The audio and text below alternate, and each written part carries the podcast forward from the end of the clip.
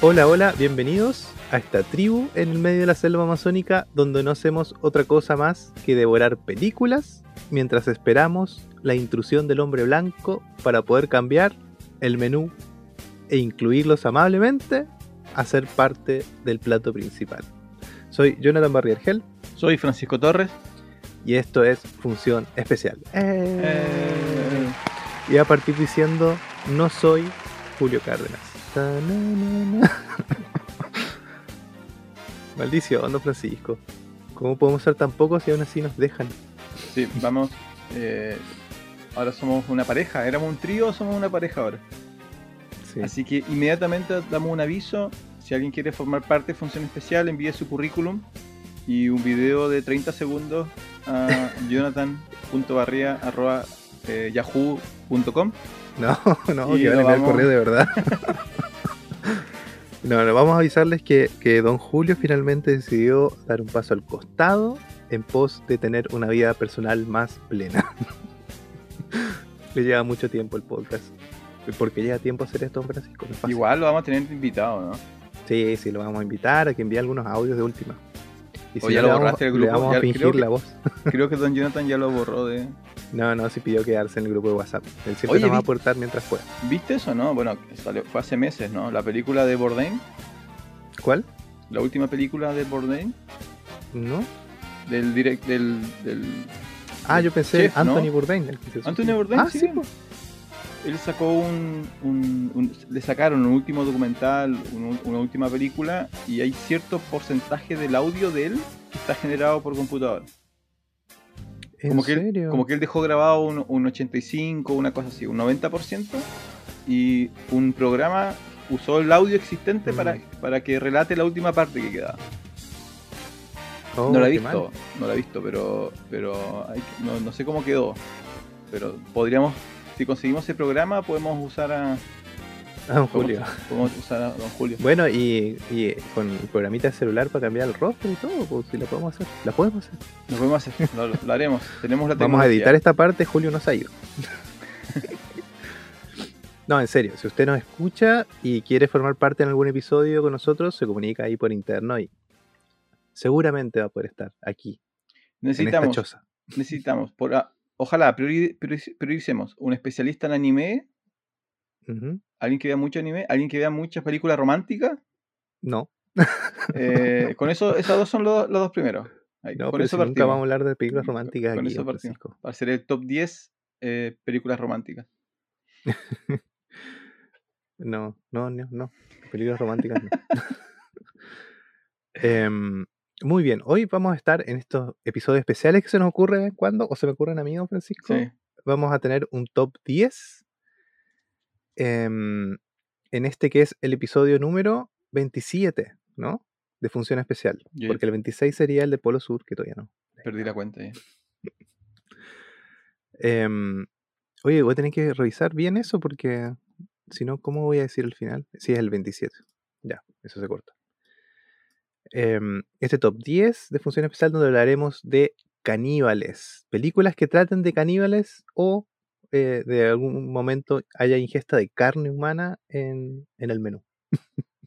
Esto, a ver, es tu idea. Tú tendrás que defenderlo.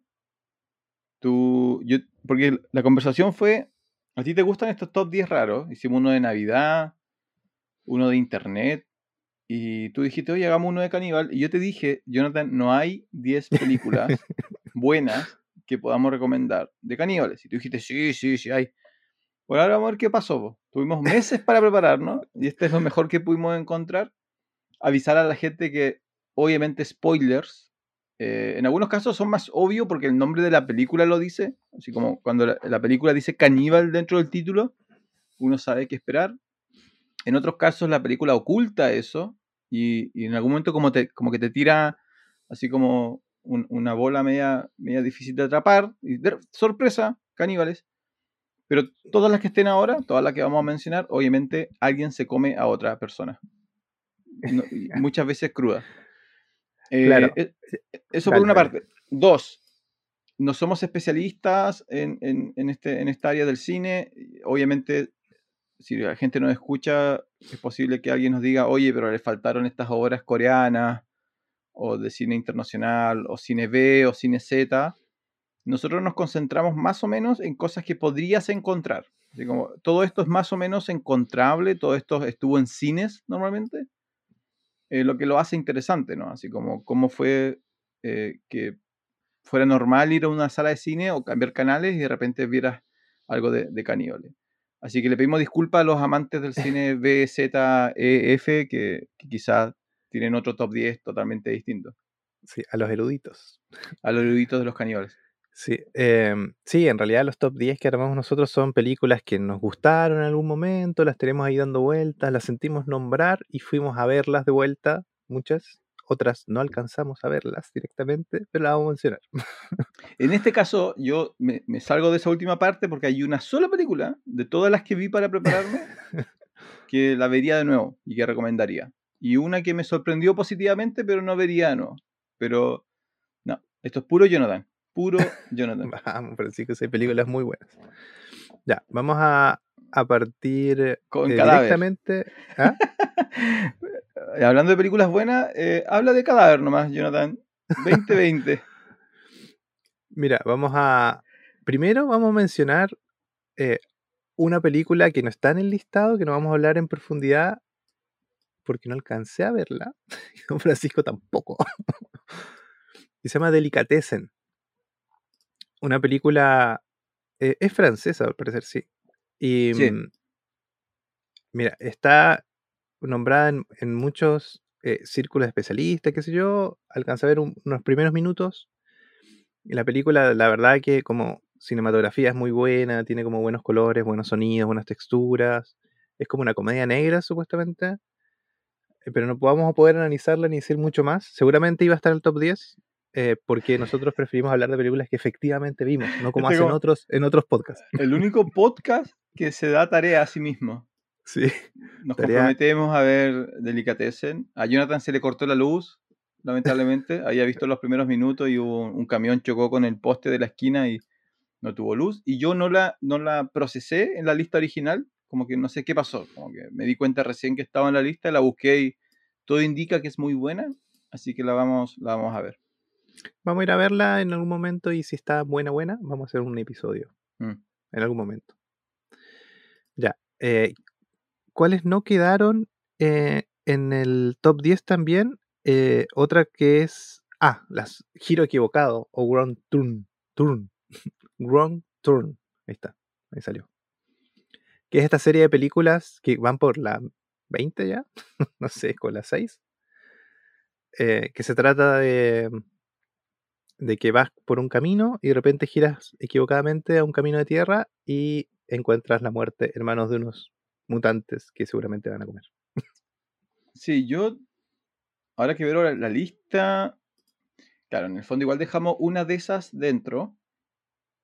Eh, es un subgénero, ¿no? Es un subgénero generado principalmente en los 70, yo creo, 70, 80, de perderte en el bosque, perderte en algún lugar nuevo y encontrarte con, con estos tipos que normalmente son mutantes o, algo les pasó, hay algo raro ahí. Eh, de la misma familia de eh, La colina tiene ojos, por ejemplo. Más o menos la misma trama. Eh, son, o sea, son un género, ¿no? Es como un subgénero de- dentro del, terror, perderse. ¿Por qué la dejamos afuera en realidad? Si estas son bien buenas. ¿Por qué la dejaste fuera, Jonathan? Explícale a los auditores. No, Porque- en pos de hablar más de otra, nosotros nuestros top 10, aunque hay pocas películas, tratamos de hacerlos variados. ¿O no? Porque Giro Equivocado al final es una rama de otra película que está arriba en el top 10. po. Sí, dejamos la una de las originales las dejamos eh, dentro y esta simplemente la, la quisimos mencionar. Esto también lo vamos a tocar en el top 10, que es que, y fue una discusión que yo tuve con, con Jonathan. Yo le decía, Jonathan, en alguna de estas películas el, el canibalismo es como complementario, no es, no es parte fundamental de la historia. Y este es uno de los casos, porque en realidad eh, eh, simplemente se, se usa canibalismo aquí para un poco elevar el tema de- del terror, ¿cierto? Eh, incluso integrarlo como un elemento, incluso casi de fantasía, terror, horror, porque en realidad el, miedo viene de que te van a matar. Lo que vayan a hacer después contigo, en con tu cuerpo, es como irrelevante para el muertito, ¿no?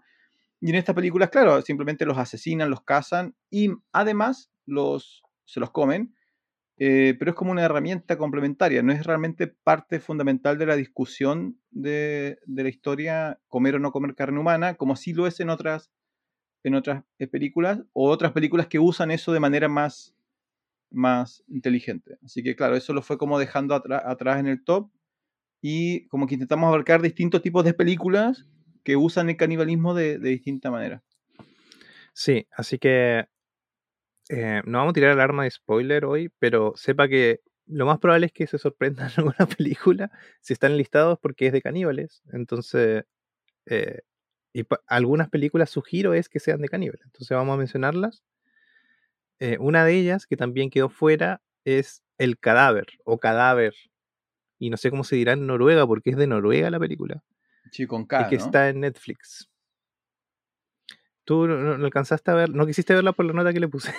Claro, yo, nosotros tenemos como un sistema ahí de comunicación donde a medida que uno va viendo una película va ingresando como una evaluación. No siempre calzamos, eh, pero normalmente estamos cerca.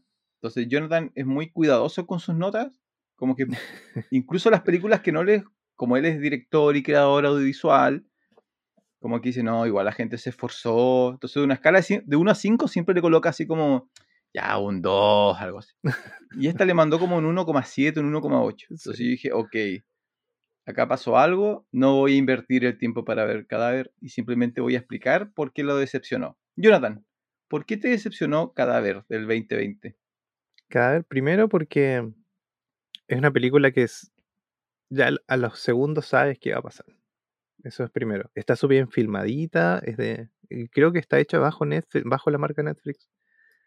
Em, bien filmadita, buenos colores, todo bonito. Pero es una película que al final el giro, que es lo que hace la película, es muy esperable desde el principio de la película. Eh, y todas las cosas pasan casi sin ni una sorpresa, salvo un par de situaciones. Pero en el fondo se trata de que, de nuevo, es como muchas de las películas que vamos a ver están en este mundo, un mundo futurista donde casi no se puede salir afuera por alguna razón, eh, la comida escasea y, y en este pueblo hay como una mansión arriba en una colina donde de repente invitan a la gente a ir a cenar. Se- eh, y bueno, es el giro, que en el fondo al final te conviertes en la cena. Esa es Cadáver, película de, del 2020 o 2021, ya me olvidé. 20. Del 2020 que pude ir a verla en Netflix, con ese tremendo spoiler. Sí, ya saben lo que, lo que va a pasar. Pero entonces para amantes del género, po. pero si a alguien le gusta, o, o tampoco, porque ya pusiste cara, ya para los que solamente nos están escuchando, Jonathan puso cara que ni aunque te guste la sangre, te va a gustar. Sí, pero el género es una película que si no tiene tiempo, tiene tiempo sobra, vaya a verla. No, tampoco no es que es fome ni, ni muy aburrida, pero esperable. Esperable. Que yo, yo siempre mantengo eso, es que, que cuando uno ve una película, tiene que dejarte algo. Aunque sea el miedo, aunque sea pensar, hoy ¿qué pasaría así? O cambiarte una forma de pensar, o por lo menos te- dejar un tema en la mesa. Para mí eso es una película. Eh, esta no, no tanto. Ya. Por eso tiene un 1.8. Eh, ya, vamos con el top 10 ya, ¿cierto? Sí. Top 10. Así que esta, preséntalo usted, don Francisco. Así yo, ah, no, pero tengo dos que tengo que hablar yo. Ya. Top 10. En el número 10 tenemos a The Green Inferno del 2013.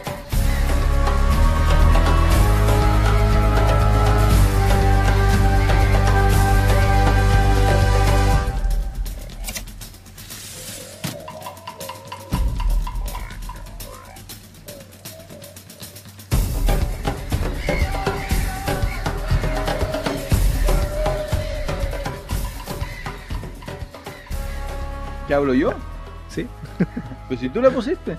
Yo no está. Yo eh, luché harto en contra de esta. ¿ah? Yo la votaría. ¿La cambiaría? No, no sé si la cambiaría. The Green Inferno, mira, es. eh, para los que no la conocen, en, bueno, nosotros somos chilenos. Fue muy, muy recibió harto impulso en algún grado en Latinoamérica y en Chile porque es una producción, eh, ¿cómo se llama? En común eh, entre él y Roth. Eli Roth, que es una de las grandes figuras del cine, no del cine comercial, sino que uno de los que está rescatando el Greenhouse Style Terror película, eh, pero a nivel de Hollywood. hizo cosas como Hostel, por ejemplo, 1 y 2 que es como este cine muy de gore, muy violento, muy de... Eh, no para la, el gran cine, para la gran industria, sino para los amantes del cine. Él es muy fan del cine de terror italiano. Obviamente eso hace que él sea muy fan de eh, Holocausto Caníbal, que es un clásico del cine europeo de terror de caníbal, y él genera su propia versión de esta película, que la llama The Green Inferno, y la hace en conjunto, y por eso en Sudamérica fue tan conocida, con una serie de actores, productores y equipo técnico eh, suramericano y muchos de los lugares fueron también filmados en, eh, los paisajes fueron filmados en Sudamérica, porque la película está ambientada en eh, la selva amazónica. Básicamente cuenta la historia de un grupo de jóvenes activistas ambientalistas que tienen un accidente en un avión, quedan atrapados en la selva y la tribu que venían como a salvar, a apoyar, se los empieza a comer. Los caza y se los empieza a comer. Así como, resumida. Esa es la versión, la versión eh, resumida. Em, a mí, mira, me, me, generó... Lo que pasa es que una vez que sabes que está basada en Holocausto Caníbal, eh, para mí pierde harto impacto en realidad. Tú, tú, no sé si sabías eso y no sé si tú habías visto Holocausto cuando viste esta. No, sabía de Holocausto Caníbal y sabía que estaba inspirada cuando la vi pero Can Holocausto Caníbal la vi después. La viste después. Entonces, ¿cuál, ¿cuál fue tu, tu, impresión de Green Inferno? La impresión fue que los primeros 20 minutos sufrí, así como me golpeaba contra el escritorio en la cabeza, porque está súper mal filmada. Los primeros minutos son horribles, están súper mal hechos. Es como una serie de televisión, mal iluminada, así como... Hay un personaje que es una chica rubia, y en un plano está rubia y en otro plano está blanca, completa, el pelo blanco, la cara blanca. Es como muy raro por una película así. Pero, por ejemplo, en la escena donde ellos van en el avión y caen, eh, está súper bien hecho. O sea, es como de otro nivel al resto de la película, yo creo. Em, y hay cosas buenas, pues hay cosas como mostrar este, estas personas que salen con sus pancartas a pelear por la libertad en otro país o algo así. y al final cuando les toca, quieren matar al otro. Así como.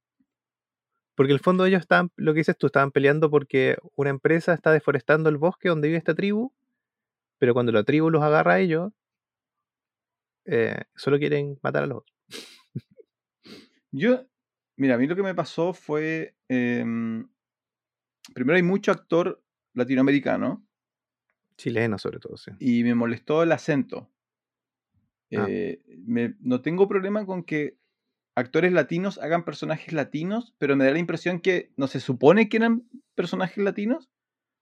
Entonces era raro escuchar, porque para, para que la película funcione tenía, tendrían que no haber sido latinos, ¿no? Porque la idea era estos chicos de los suburbios seguros de Estados Unidos que creen que están salvando el mundo. La ironía de la película es que, claro, el mundo que ellos quieren salvar, entre comillas, los, los ataca. Pero para eso tenías que haber usado como el típico, que es la protagonista, ¿no? como la típica niña blanca que nunca ha visto nada terrible en su vida. Y claro, metes estos actores como chilenos jóvenes que cuando hablan, tú notas que hay algo como. Suena como raro, suena así como. y tampoco digamos que son los mejores actores chilenos también. Es que no lo sé, no lo sé porque no, no sé. Eh, ¿Me entiendes? Porque como debe ser muy difícil actuar en un idioma que no es no es el tuyo, creo yo. yo creo que por eso los británicos son tan reconocidos como los mejores actores de la capacidad que tiene el británico de decir, mira, eh, soy cinco minutos inglés, cinco minutos australiano, cinco minutos estadounidense, una cosa impresionante. Entonces, no sé cómo, bueno, pero aparte de eso. Entonces la película, eh, hay harta, a ver, ¿Qué te puede llamar la atención de una película como esta? La violencia, ¿no? Así como que cuando se los empiezan a comer, mm. muestran cómo cortan el cuerpo y cómo lo cocinan. El, gore. Eh, el gore, pero pero cuando tú vi- viste otras cosas anteriormente, eh, yo no sé, yo no soy fan del gore, entonces no sé cómo... Me pasa un poco con la acción, ¿no? En algún momento satura la acción. En algún momento, como el- el- al mil disparos, ya es como, bueno, ya mataron a otro malo. Hasta que sucede algo original, como cuando hicimos el podcast de, de Raid, que era, mira, esta es una nueva forma de ver la acción. Esta no es una nueva forma de ver el gore, no, no recuerdo, de las escenas de gore no recuerdo nada original, es como sangre. Sí, no, en realidad pasa. eh, la pusimos aquí por primero porque tiene un, tema con los chilenos. es- en realidad es como el morbo de este tipo de películas. y lo segundo que es Eli Roth, pues Eli Roth de Hostel. Sí. Pero esa, Ya, esa ya. me pareció mucho más interesante. po. Claro, y, y lo otro es que mm, el que está, el, el que hizo como la alianza con Eli Roth para traerlo acá y, y hacer las películas es Nicolás López. No sé si te acuerdas de Nicolás López. Procesado por Porque violación, hablas como, porque hablas como si estuviera muerto Nicolás López. que está procesado por violación y no sé qué otras cosas más. Bueno, y ahora ¿Estás, revisando. seguro, ¿estás seguro? ¿Lo buscaste? ¿Lo buscaste? Porque me da sí, miedo sí, cada vez es que. él. No, no, sé que es él. ¿Sabes, sabes está, cuáles son los, los- cuál es su estado judicial? Ya voy a hablar en. eh, ¿Cómo se llama? Con condicional. Por favor, estaría porque- procesado Para, por. Esto, por favor, no lo borres, porque lo vamos a hacer público. Ant- comenzando el podcast, estábamos hablando de comer carne humana, y Jonathan dice, pero si hay un restaurante en Japón donde puedes comer carne humana, y yo dije, pero ¿dónde viste eso? Dije, no, pero lo escuché. Me tomó 30 segundos de búsqueda descubrir que, fue, que no existe ese restaurante. Entonces, eh, a ver, vamos a ver rápidamente. Acá eh, dice: Tribunal confirma fecha de juicio con Nicolás López. Ah, ya, ok, 24 de abril 2021. Ya, ya, Por abuso sexual y ultraje. que no, no Y es lo mismo que violación. vi- no es lo mismo- ¿no ¿Dice violación? Dice violación, abuso Ah, sexual y ultraje. Pero, juicio. Ah, ya, perfecto. En abril. Capaz que ya Em, está rejas.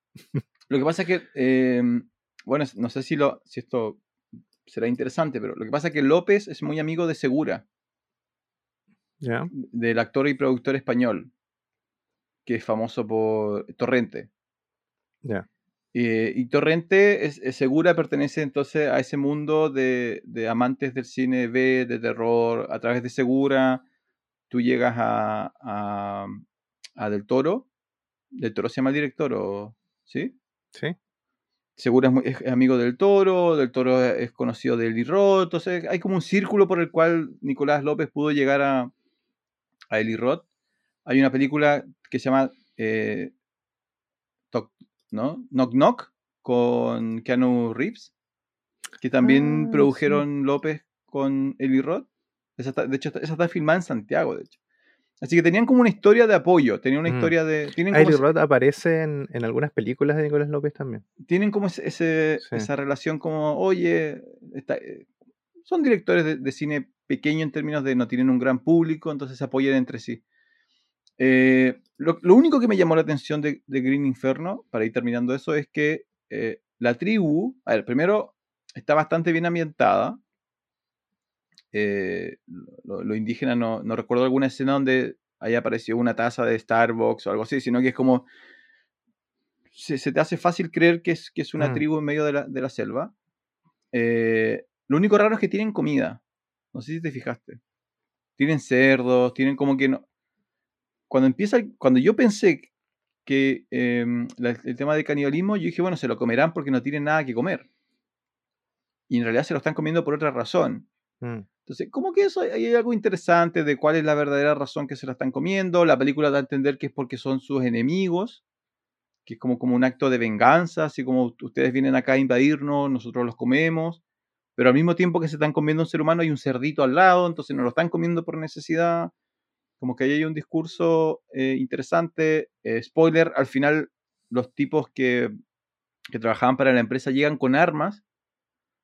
Entonces, en el fondo, igual es el. Si es que Ya un ejército igual. es un ejército. Si uno pudiera encontrar como un mensaje es que la, la violencia es como parte de las relaciones culturales, como que no hay nadie realmente inocente, como que podría, por ahí podría uno encontrar como un mensaje, pero tendrías que escarbar harto para realmente Mm. decir, trata algo más aparte de, de mostrar cómo le cortan la pierna a un tipo y lo hacen charqui, ¿no? No es Sí, charqui. Charqui es de caballos nomás, po, ¿o ¿no? No, pues charqui es el, el, el- el hecho de secar carne, ¿no?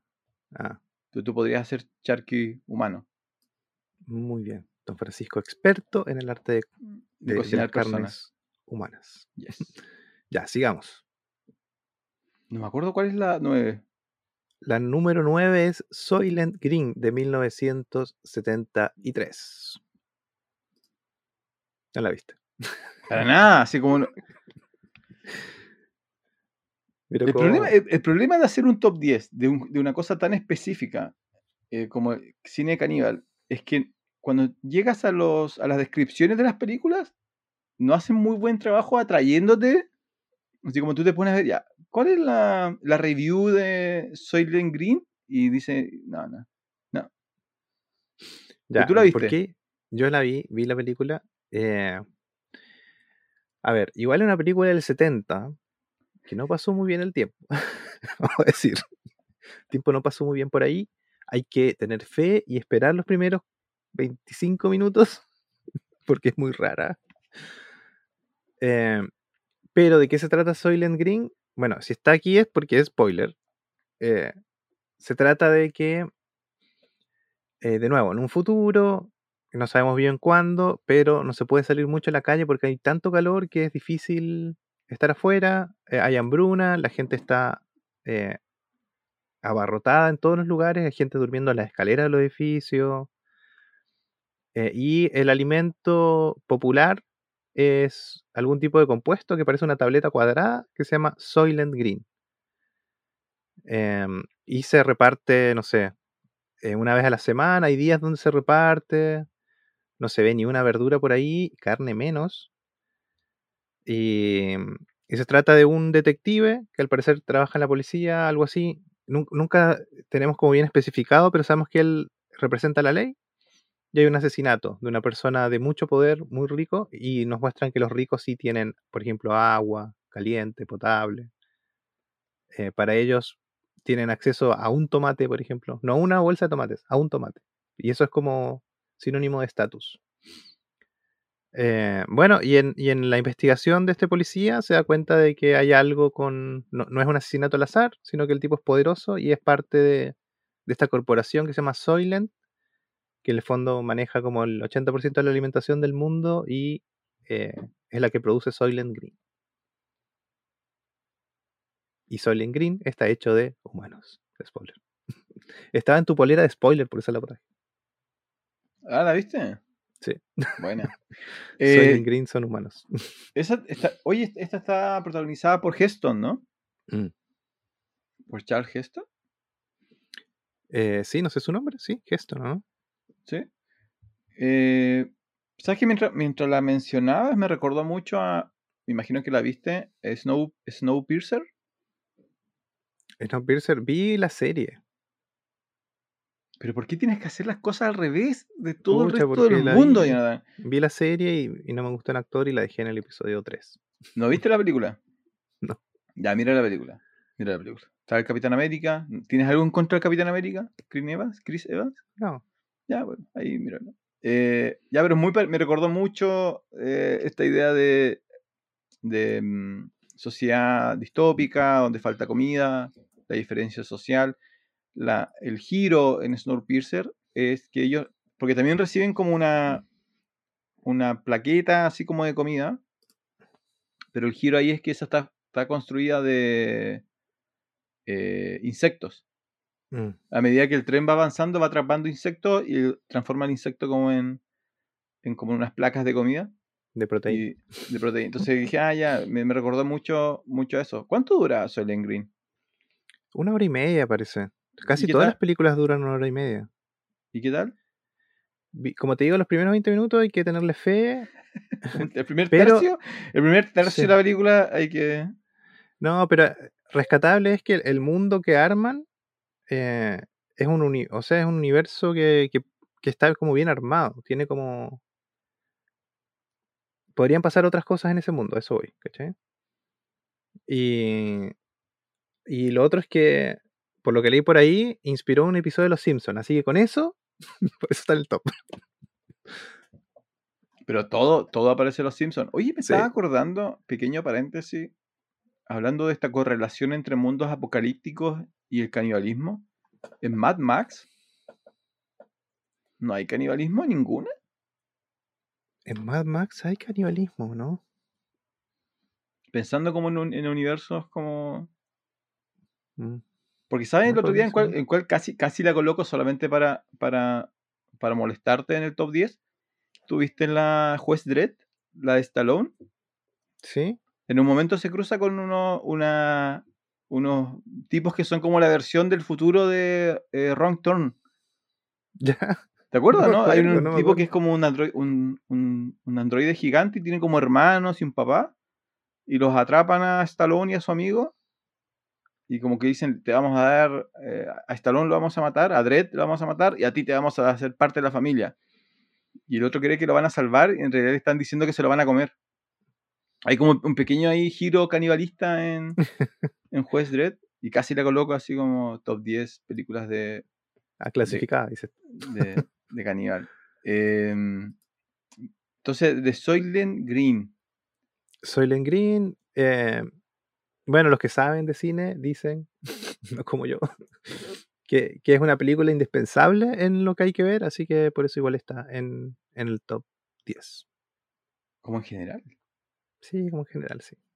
¿Quién dice eso? ¿Dónde lo leíste? ¿En el mismo lugar del restaurante de carne El de Japón? sí, en la misma página. Ya, perfecto. Ya, sigamos. Ahora yo guardo silencio, te voy a dar 7 minutos. 7 minutos. Voy a buscar el, el cronómetro para que hables de Sweeney Todd del 2007, que solamente voy a decir que es la adaptación de una obra musical de teatro muy famosa en Estados Unidos, extremadamente famosa en Estados Unidos, sobre, no tengo idea, porque no vi la película, porque es de Tim Burton y es de Tim Burton y compañía, es como su típica fórmula donde contrató a Johnny Depp, contrató a su esposa, es un musical gótico, triste, gris, todos parecen muertos, así que no, no pude, no pude, no pude. Me ganó completamente la, la- la película, pero a ti te gustó, eh, así que a partir de ahora, 7 minutos, Don Jonathan, el top 8, Sweeney Todd. See this one shine, how he smiles in the light, my friend, my faithful friend. Sí, no necesito siete minutos, no seas tan condescendiente. Pero solo vamos a hablar de Sweeney Todd, que además es musical. Así que por eso igual está aquí en el top 10. Siempre tratamos de que sea variada la cosa. Em, como decía don Francisco, bueno, este es el número 8 para empezar. Número 8 del top 10. Eh, como decía don Francisco, es una película dirigida por Tim Burton. Eh, yo soy fan de Tim Burton, así que se le sube medio puntito más. Eh, y bueno, se trata de, mm, em, de un barbero que vuelve a su ciudad ahí en Londres. Em, no, no sé, soy malo para los siglos, ¿no? Pero parece que es siglo XIX. Em, y vuelve porque le hicieron una trampa y un poderoso juez de la ciudad se quedó con su mujer, con la hija de su mujer. eh, a él lo mandaron preso. Entonces está volviendo a, a su ciudad eh, y él es barbero. Así que lo primero que hace es va y busca un, un lugar para poder ejercer su profesión, don Francisco. Eh, ya, y resulta que mm, en el fondo lo que hace es sal- se alía con otra persona que está ahí, que hace pastelitos, y eh, entre los dos se ponen de acuerdo para eh, hacer los pastelitos no de carne de gato, sino de carne humana, de personas que tal vez la gente no va a extrañar. Mientras eh, Sweeney Todd, Benjamin Barker, em, lleva a cabo su plan para vengarse del juez. De eso se trata la película. Es musical, así que si no le gusta el musical, vamos a esperar que no le guste, pero a mí me parece que está bien contada la historia. Es sangrienta la historia también. eh, y bueno, está Johnny Depp. Así que con eso otro punto más. Ese es Sweeney Todd, el barbero demoníaco de la calle Fleet. Muchas gracias. Ya, Francisco, de lo tuyo. Número 7. Número 7. tú no viste esta. po. No, no la vi. Entonces estás confiando en mí. Eh, Tienes dos minutos para hablar. Perfecto. Shot, Shot de 1984.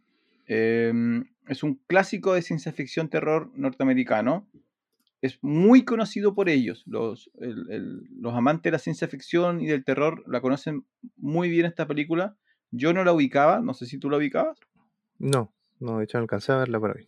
Em, mira, temporalmente es súper súper interesante ubicarla dentro de, de lo que era el cine norteamericano y el cine urbano norteamericano en ese periodo, eh, porque tiene muchos elementos de mm, que me recordaron a Taxi Driver, a Una tarde de perros, en la idea de, de cómo ellos visualizan la ciudad.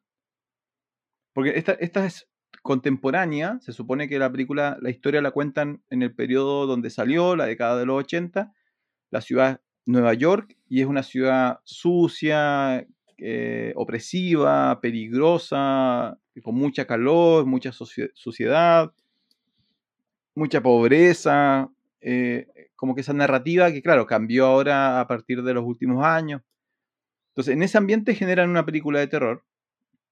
Eh, y la película de terror básicamente es que hay un submundo en las alcantarillas, que es una idea que, que no es nueva, muchos libros, cómics lo han tomado. Las tortugas Particular- ninja. Las tortugas ninja, muy bien. Eh, los cuatro fantásticos tienen una serie de enemigos que viven en los alcantarillados, Batman igual. Básicamente toda, toda gran ciudad, toda mega ciudad, tiene como esta mitología, esta, esta leyenda de, de qué es lo que se ubica debajo de ella, eh, por los alcantarillados principalmente. En este caso, eh, tiene mucho mensaje político en términos de la confianza al gobierno y cosas así, porque el gobierno se mandó una llenada, eh, aceptó, la, aceptó transportar una serie de residuos tóxicos y en vez de transportarlos los deja debajo de la ciudad y eso da nacimiento a una mutación, nueva raza de seres humanos que son como monstruos. Entonces al principio tú no sabes lo que son, como al minuto treinta y tanto te muestran que son monstruos y tú dices, ah, ya, son monstruos y tú empiezas a pensar son del espacio, son mágicos y después te Pero dicen, ¿tienes no, habilidades ninja o no? de hecho sí. Porque hasta ahora son las tortugas ninja las que me estás contando. De hecho, son. Perfectamente podrían ser las tortugas ninja. Podrían ser lo- la versión villana de las tortugas ninja. Eh, y claro, al final te explican que son seres humanos que, que se, se transforman producto de, estos elementos tóxicos. La película funciona súper bien. eh, creo que se sostiene súper, súper, súper bien. A su favor tiene de que. Yo me imagino que era una película de, Nueva York. Entonces, como que dijeron, ya, ¿quién quiere actuar? Y sabes que tú empiezas a observar los secundarios. Y gran parte de los secundarios son grandes actores después. Por ejemplo, el que reconocí como inmediatamente fue John Goodman. John ¿Ya? Goodman está haciendo el papel de policía. Ni siquiera tiene nombre. En los créditos ni siquiera aparece así como el policía tanto. Dice policía, dos, policía 1, dos puntos John Ah. Goodman. Es el nivel de... Y así un montón de, de actores. Eh, Uno de los protagonistas es el... Mira la referencia que te voy a soltar. El papá de, del niñito de Mi Pobre Angelito. Ah, sí. Él, él es el protagonista. Em, la película funciona. Ah, y, el- y uno, y el coprotagonista es el, el ladrón flaco de mi pobre angelito. Ya. Entonces, claramente hicieron como un casting en Nueva York y llegaron todos estos actores jóvenes en ese momento, que luego se transforman en, en importantes figuras del cine y la televisión. La película es bastante entretenida, se sostiene bastante bien, los efectos son efectos del 80, no son muy buenos, pero la película lo- los esconde bastante bien. Tiene muy buenos mensajes también sobre, sobre el, el- el tema del clasismo social y cómo hay una sociedad sobre otra y otra sobre otra. Entonces, en realidad, igual te, tien- te tiende a decir que el canibalismo es una representación de cómo nos consumimos entre nosotros. Hay como típico juego que, que es muy tradicional cuando hablas de canibalismo en, en contextos como sociales, ¿no? Pero al Eh, final ellos son- suben a comerse la gente, ¿cómo? Claro, es es como un juego. Eh, está súper bien e- es- escrita, está muy inteligentemente escrita. Es obvia, tú sabes lo que va a pasar, pero, pero te logra enganchar. Porque la película parte con los protagonistas dándose cuenta que la gente pobre está desapareciendo. Pero a nadie le importa. Ah, Entonces, pasado cierto minuto, desaparece como la primera persona eh, buena, ¿no? La primera persona bien. Y ahí se activan instituciones que normalmente no, que antes no se habían activado, porque por la policía y cosas así, porque ahora no, no desapareció el tipo que vive debajo del puente, sino que desapareció la señora no sé cuánto que está paseando el perro. Entonces la película va jugando con eso. ah, Eh, entonces los protagonistas después están obligados a ver qué es lo que pasa en la alcantarilla, descubren este nuevo mundo y de nuevo es bien, bien, bien interesante, bien inteligente. Estuve buscando y hay muchas propuestas de hacer, el- de hacer un remake en realidad. Porque para ellos es como un clásico, básicamente. También aparece Los Mm. Simpsons. Cuando Homero viaja a Nueva York, hay una referencia a, a Chot. Eh, es- Ah, ¿sí? la, sí, la recomiendo, pero tienes que ser amante del cine de, de ciencia ficción, terror y tienes que entender que es de 1984. Eh, y es caníbal. Ahora, viendo esta película, y aquí te, te lanzo un, un tema, esta película está listada como en películas de, de canibalismo, aunque técnicamente los, los que están cometiendo el canibalismo son mutantes. Entonces la pregunta es, ¿mutantes realmente transformados? No, no los, los leves mutantes del el giro equivocado, sino estos tipos son tortugas ninjas malvadas.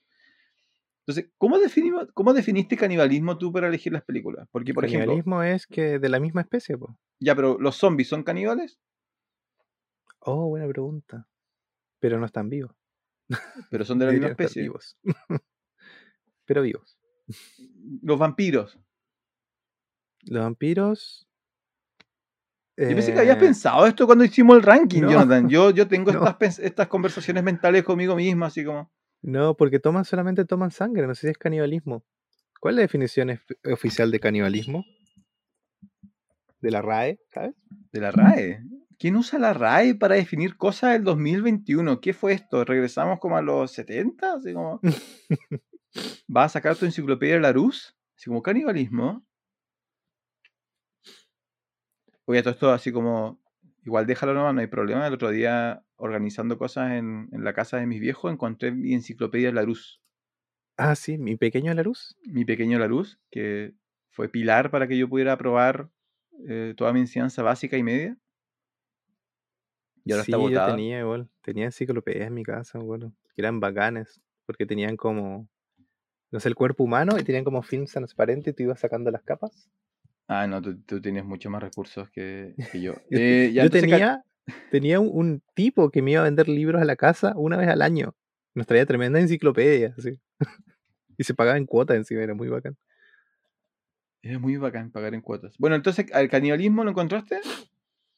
Eh, sí, Básicamente es comer, es comerse entre mismas especies, claro. Alimentarse, dice. alimentarse. Sí, Claro. entonces, claro, beber sangre, claro, podría ser Podría ser. Sí. Un hombre lobo, ¿es canibalismo? Cuando el tipo se transforma así y se come a otro. No, porque ya es otra especie. Mm, no lo sé. Bueno, pero eh, Chad se mueve como en ese límite porque, como dices tú, son tortugas ninjas malvadas. Eran humanos, pero ahora son otra cosa y se, se están comiendo personas. Pero para los que buscan algo así como interesante de los años 80, se de nuevo, se sostiene bastante bien en realidad. Eh, Chad, de 1984, es nuestra número 7. Número 7, número 7. Muy bien, ahora vamos al número 6. Ravenous, de 1999. ¿Cómo le fue a don? Francisco con este visionado? No la viste, ¿no? Yo la vi hace tiempo. Oye, yo no sabía qué era esto. eh, me la mencionaste tú con el top de Caníbal. Yo pensé que la habías visto. Porque me la sea, mencionaste la con vi, tanta hace seguridad. Me dijiste así como, "Sí, Francisco, mírala. Y dije, bueno, ya. Y ahora descubro que quizás la confundiste con otra película. Eh, mi hermano igual me la recomendó. En cuanto le dije que estábamos haciendo un top de películas de zombies, él dijo, ah, van a ver esa. Y yo la empecé a ver y no la reconocí, pero me gustó. Y cuando llegué a la recta final, yo dije, no, pero si esto lo vi. Yo sé cómo, Esta sé final cómo, ya la vi. Ya sé vi cómo va a terminar.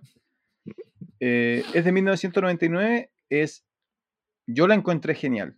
Yo la, la, la recomiendo totalmente. Es un poco tonta, es un poco absurda, pero, pero creo que funciona súper bien eh, si es que te dejas ir. Así como si, si estás dispuesto a disfrutar lo que te quieren contar. eh, ¿Pero por qué tonta? No entiendo. Tú no te acuerdas muy bien. El tono, Yo tengo los mejores recuerdos de esa película. ¿Por qué el que tono es, eh, es un poco ridículo. A ver, para, para Ah. con- contemos la, la historia. Entonces, esta sucede en el siglo XIX, la zona de frontera Estados Unidos. Ah, Estados pero ¿no es Unidos- como el periodo de la guerra civil o algo así? Por ahí. Tenía como esa memoria, sí. No, en realidad están peleando contra los mexicanos. Ah, La, la guerra activa es contra los, los mexicanos. De hecho, claro, el, el protagonista, su historia parte en esa batalla. mm, Eh, pero entonces lo importante es que la ambientación es como siglo XIX de frontera. Salvaje oeste, invierno duro, montaña, etc. caballos.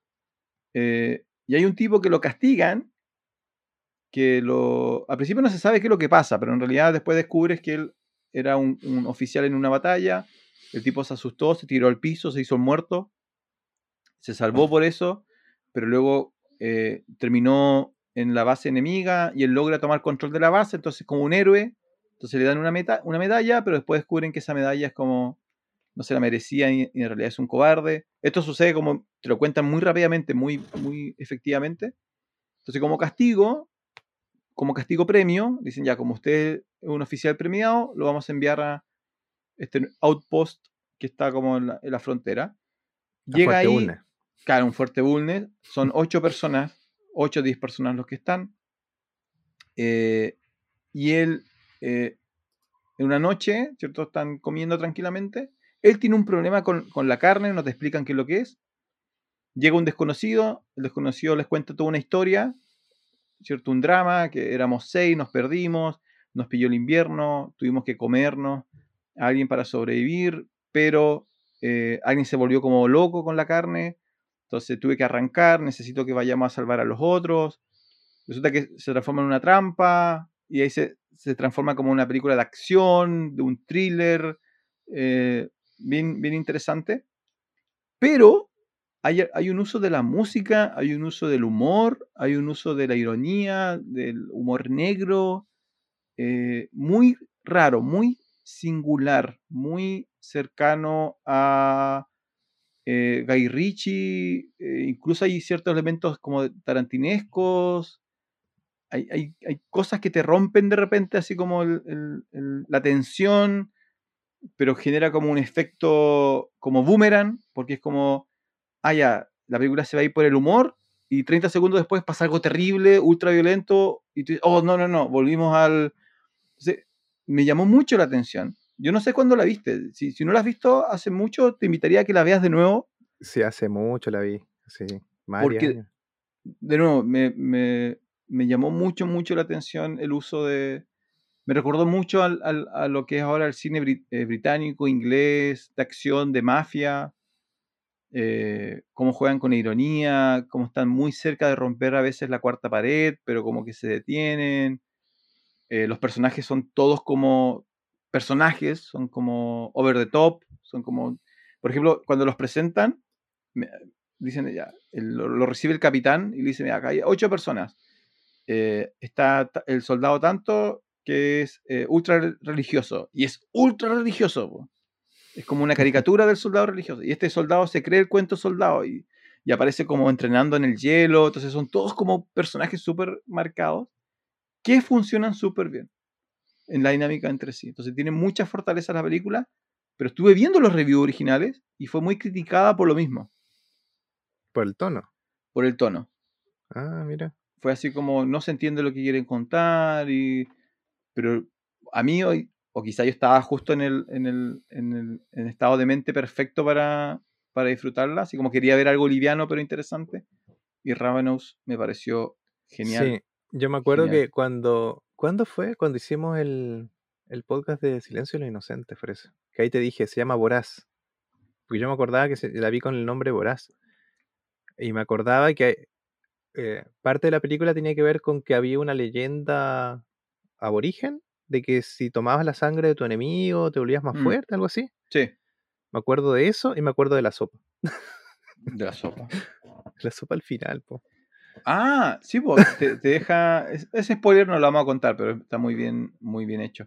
Sí. Claro, el- la temática es que. em, hay- bueno, lo estuve investigando. Lo estuve investigando porque. Y te lo comenté, ¿no? Yo pensé en mi mente que. En mi mente urbana, segura, eh, el canibalismo era súper raro. Y estuve buscando y efectivamente el canibalismo es- está mucho más presente de lo que uno cree. Y, pero las instancias están, están súper marcadas. Es como en lugares donde, donde hay guerra, enfermedad y falta de alimento, casi, casi todos esos lugares hay registro de canibalismo. Eh, Europa posguerra, Japón, China posguerra, Rusia posguerra. Sí, pero ¿para qué ir tan lejos? Fuerte Bulnes, Puerto de Hambre. No, ¿No hubo eso ahí? no- no, ¿de dónde sacaste eso? Yo estoy casi seguro que. Bueno, usted es el profe, el profe de historia, pero. No, no, no, lo que pasa es que por eso yo, yo voy al registro. Ya. Tú puedes encontrar libros, eh, cartas personales de, de personas donde dicen que lo hicieron. Dice así como octu- típico, igual, igual que una película, así como octubre tanto, Ucrania posguerra, no tuvimos más remedio que comernos a Juan. Así, y tú lo encuentras, digo, pido a Dios que nos perdone. Eh, después hay muchos lugares donde sospechamos que hay, que hubo, pero no, no dejaron ese registro. Eh, pero esa es una opción. se Y los la o- comieron. y se los comieron. Y la otra es, eh, hay un tema como mítico con lo que representa la, consumir carne y el espíritu humano. Y claro, una leyenda muy conocida es que al comerte eh, la carne de otra persona adquieres como el poder o la fuerza de su espíritu. Entonces, mientras Mm. más comes, más fuerte te haces. Esta película toma esto, el- casi como una película de, de- casi, casi como de superhéroe. Es como quién se come más para ser más fuerte. Es como súper raro en algún lugar como, como lo tratan. Pero esa es la temática, ¿no? Eh, estuve buscando y efectivamente sí. Hay varias tribus en África, en América y en Asia donde esa, esa leyenda eh, eh, existe y donde los guerreros victoriosos se comían los corazones de los guerreros Bueno, los, derrotados. ¿eran los mayas o los aztecas que se comían el corazón o no? Sí, ellos lo hacían como parte de una ceremonia, Mm. eh, no sé si era anual, no recuerdo muy bien, lo hacían. Hoy podríamos haber hablado de Apocalipto. Podríamos hablado de Apocalipto. El... Bueno, pero esta película, bueno, lo, lo último para cerrar con Voraz, entonces en, espa- en español se llama Voraz. Por lo menos cuando yo la vi se llamaba Voraz. No sé si Eh, la vi en Argentina, El- tú sabes. el, el cast es impresionante. Guy Pearce, Robert Carlyle, David Arquette, Jeremy Davis, Jeffrey Jones, John Spencer. Vayan a la página IMDB y los primeros 10 actores vinculados a la película son todos eh, después protagonistas en otras películas. No sé cómo lo hicieron, no sé si realmente les gustó tanto la historia. La historia está basada en algo que eh, está, teóricamente pasó en Estados Unidos, de, un, grupo de soldados que tuvieron que comerse entre sí para sobrevivir el invierno, y este le da como un muy, buen giro. Yo voy a escribir una, esta va a ser la recomendación de, de esta una de las recomendaciones de esta semana. Así tanto me gustó, Jonathan. Muy bien, excelente, don Francisco.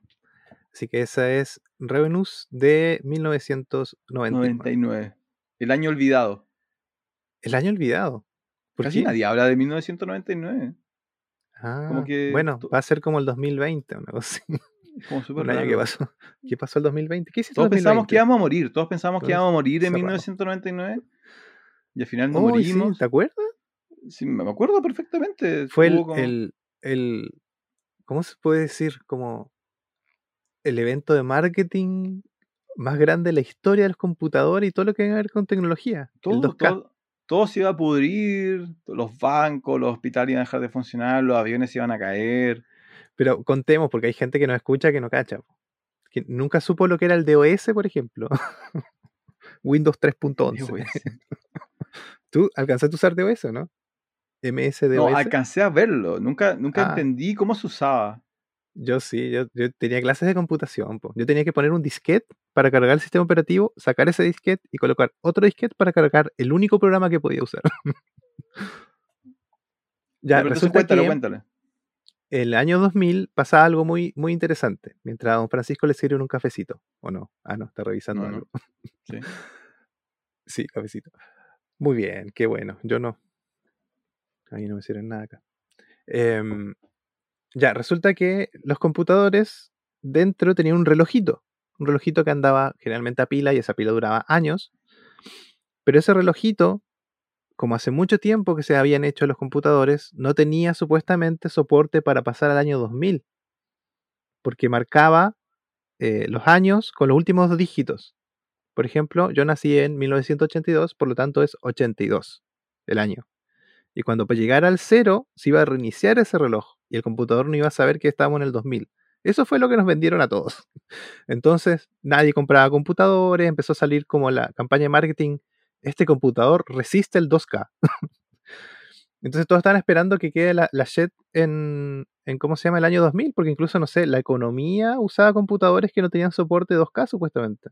Y ahí iba a llegar al 00 del 00, al 01, del 01 al 00, y el computador iba a explotar o algo y le iba a pasar. Al final no pasó nada y aquí O sea. Eh, Primero, aclaremos que ninguno de los dos es un técnico en computación, así que esto tómenlo, tómenlo- vayan a investigar esto. Ahora, el problema era real. Y, y esto es lo que nosotros no entendíamos, porque nosotros no somos la generación, en ese momento no éramos la generación nacida en tecnología eh, digital. Y es que estos problemas se arreglan, se arreglan y para eso existen los... los Actualizaciones de. BIOS. Claro.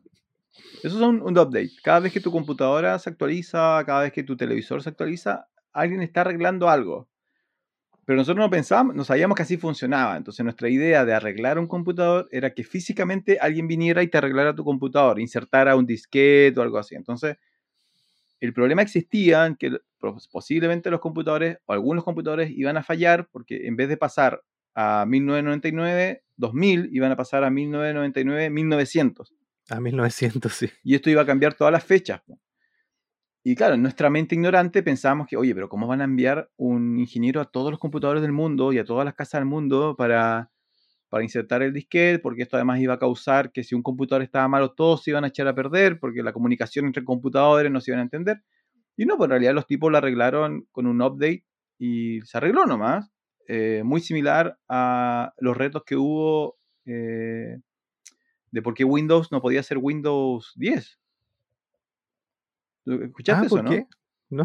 No podían usar la numeración 10 porque también iba a causar un problema en, en los, en los sistemas de procesamiento, Ah. entonces por eso se llamaba Windows X XP. o doble cero, por eso se saltaron el doble cero, po. por eso no hay Windows 00 2000. Bueno, pero todas esas cosas se arreglan y, uno esto lo sabe, sabe que tu consola, tu celular tiene un problema, lo arreglan, se cae Facebook, lo arreglan, se cae Twitter, lo arreglan. En ese momento nosotros pensábamos que era como el fin del mundo, además era 1999, entonces existía un porcentaje de posibilidad de que el cielo se abriera y volviera a Jesucristo, o que la tierra se abriera y apareciera un demonio, habían- eran como distintos fina- finales del mundo eh, que iban a pasar. Esto lo representa bastante bien la película Final del Mundo. ¿La viste esa comedia, no? La de Jo- Jonah Hill. Creo que de- no. Si es comedia, creo que no. Es, es bastante, es bastante buena porque hacen lo que sucede lo que todos pensaban que iba a suceder. Ya. Era así como eh, el cielo se abre y aparecen los demonios y ap- empieza el apocalipsis. Y es como, es, es bien buena la película en ese sentido. Eh, pero bueno, 1999, el año olvidado porque no nos morimos. ¿Cuánto hablamos de esto? Como 10 minutos de algo Más que todas las otras películas. Seguramente vas a tener que cortar. Que Ya, tiene ¿en que ver vamos? con ¿En las canibalismo. 6? Vamos por la número 5. Número ¿Cuál es la 5 número top cinco? 10. Alive de 1993 o como la conozco yo, Viven. Ave Maria.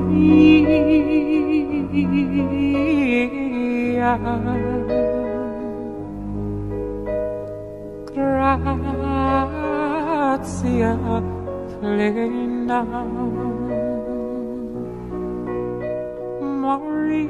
Viven. de claro, 1993, basada en los hechos de 1972, de eh, un avión con, bueno, principalmente un equipo de fútbol uruguayo, De rugby. ¿o sí. no?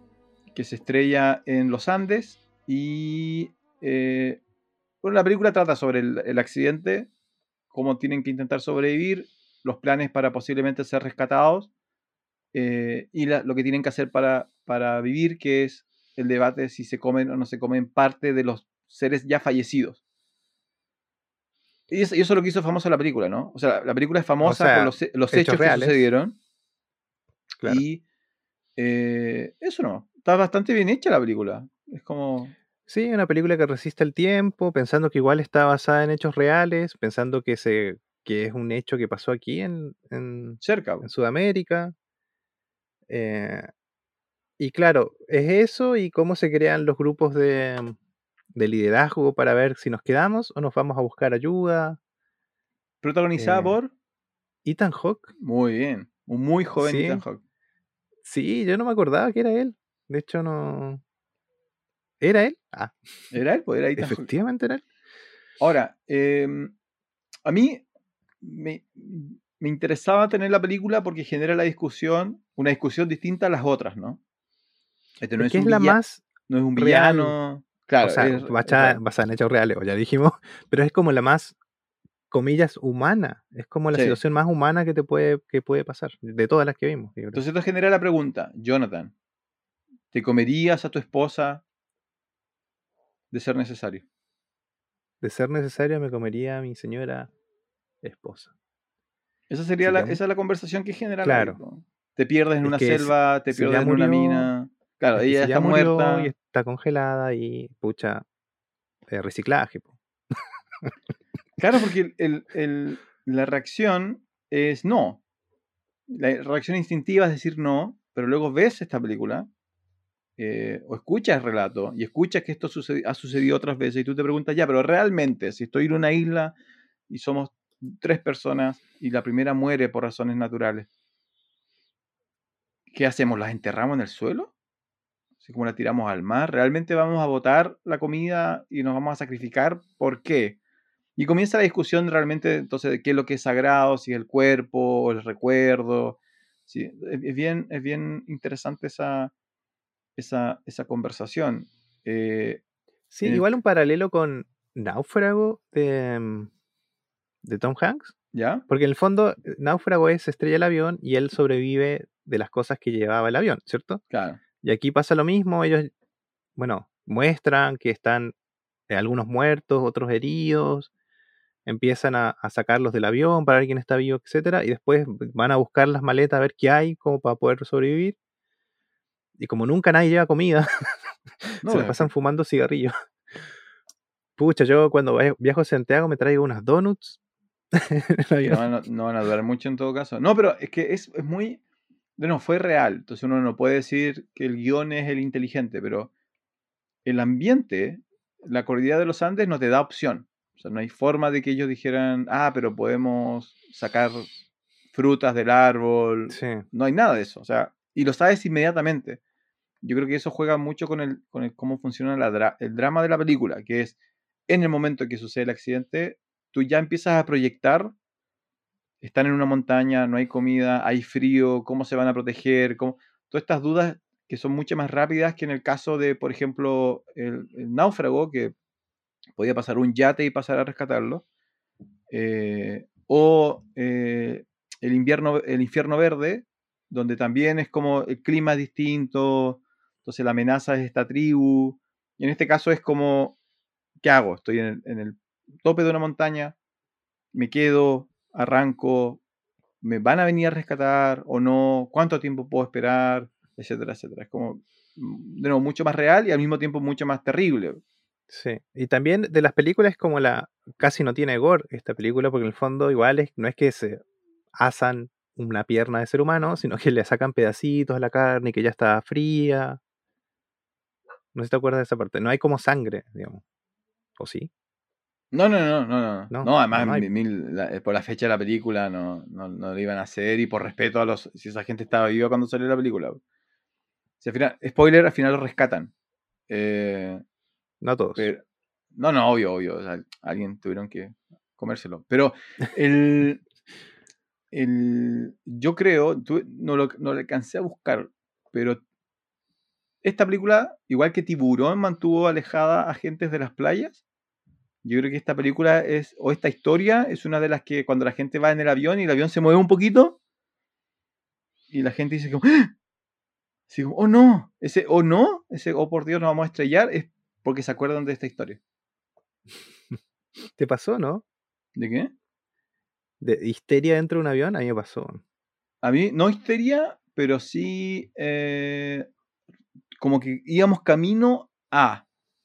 Así como que el, el movimiento fue un poco más brusco de lo que fue inesperado, ¿no? El avión se mueve cuando sube, cuando cambia los, los- las áreas de presión, ¿no? Mm. Y este, y este movimiento fue un poquito más duro de lo que de lo que asumo que la gente que está acostumbrada a viajar era. Y como que se pudo sentir, así como que se olió un poco en el aire, que estuvimos a un, a un paso de Mad Max. A un paso de empezar a buscar así como ya, ¿con qué me puedo defender? Y esto se va a poner duro. y- ¿A ti te pasó más pesado? A mí me pasó heavy, sí, cuando volví de Santiago, cerca de Punta Arena, ya llegando casi, el avión se empezó a mover súper heavy, así, pero heavy, heavy, heavy, y venía con, en el avión justo había como uno de estos, como programas de turismo que son para la tercera edad, entonces estaba lleno de abuelitos, así como muchos, como 100 casi, y un par de señoras se pusieron a llorar, y fue heavy, porque empieza a sen- como que se huele el miedo, es heavy Sí, me había pasado antes. Entonces te empieza a, a permear el miedo. Eso fue. Sí, porque hay- para, también para los que somos más, más viejos, eh, a nosotros nos pasó convivir con mucha gente que era su primer vuelo. Por nuestra edad, ¿no? No era- Sí. Hoy día tú te subes a un avión y tú puedes apostar que la mayoría es como su segundo tercer vuelo, incluso más. Por trabajo, de repente uno vuela dos veces al año. Pero claro, hubo una etapa donde era como esta es la primera experiencia de vuelo de alguien y no está acostumbrado a estos movimientos. Y de nuevo, cuando, cuando piensa en avión, no puede evitar pensar en estas películas donde, donde el avión explota, se estrella. A mí me pasó, me pa- eh, no fue tan terrible, pero yo no sé si lo hacen a propósito y yo no sé si lo, por qué no lo explican. Para la gente que no sabe, que nos están escuchando de afuera, si alguna vez viene en avión a Punta Arenas, la forma en la cual está ubicada el aeropuerto y su lógica respecto a los vientos hace que cuando el avión ven, viene, se acerca, tiene que tomar una curva. Ah, sí. Tiene que tomar una curva como para eh, fijarse la- la- a la pista. Y dependiendo de la hora, del viento y de todo, la curva puede ser bastante violenta.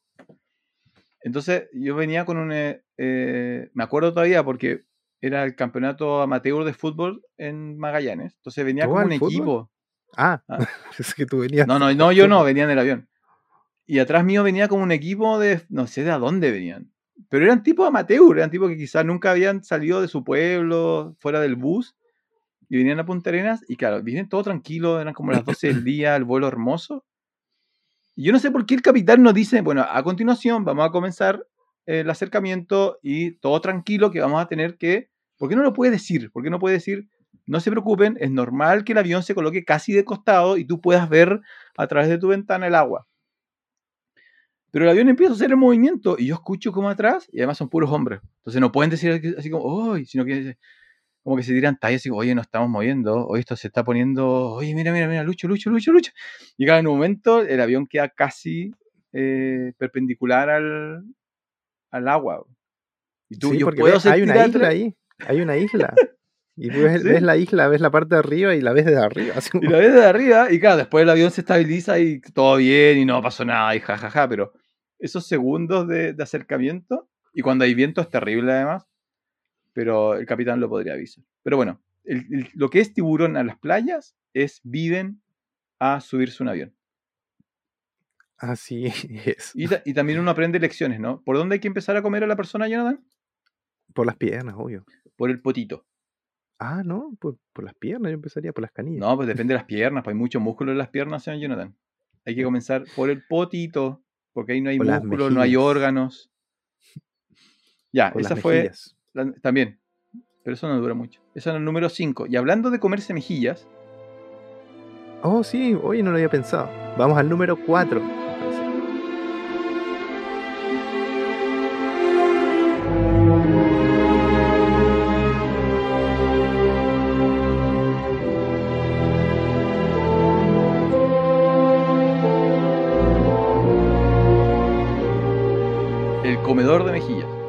1991. Así se llama la película o El silencio del inocente. ¿Qué le pusimos? Le pusimos la saga del silencio de los inocentes porque está protagonizada por un caníbal. Por eso las metimos todas, porque como películas son muy buenas. Entonces hubieran roto el ranking, Claro. realmente. Sí, de hecho hicimos trampa y lo pusimos más abajo todavía. De hecho, incluso la, la pusimos. Porque, La porque en pusimos realidad no junta se para que baje el puntaje. en realidad no se trata de un caníbal. Resulta que el villano, uno de los personajes protagonistas, come gente, pero es parte, de su, es parte de su encanto. En realidad no es como un elemento fundamental de su... Claro, su Darth. Vader tiene su respiración y Exacto. Hannibal es Hannibal.